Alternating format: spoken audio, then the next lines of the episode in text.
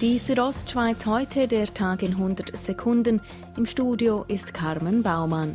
Heute Nachmittag hat Standespräsident Alessandro Della Vedova die Junisession des Großen Rates eröffnet. Es ist die erste Session seit Ausbruch der Corona-Pandemie und Della Vedova zeigte sich in seiner Eröffnungsrede zuversichtlich, dass Graubünden die Pandemie und ihre Folgen bewältigen wird. Ich höre viel von Sorgen, spüre aber gleichzeitig auch den Willen, das eigene Schicksal an die Hand zu nehmen. Graubünden lässt den Kopf nicht hängen.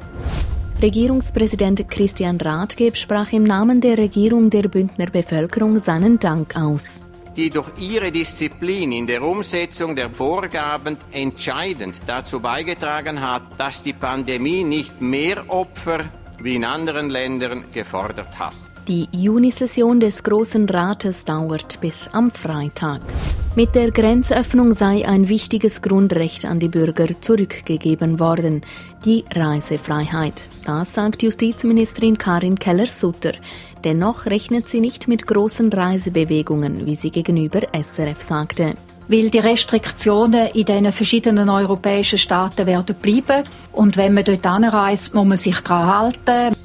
Dazu zählt unter anderem die Maskenpflicht, welche beispielsweise in Italien gilt.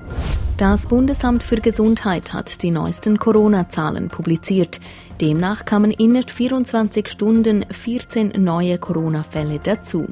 Gestern meldete das BAG 23 neue Fälle. Die Südostschweiz heute, der Tag in 100 Sekunden, auch als Podcast erhältlich.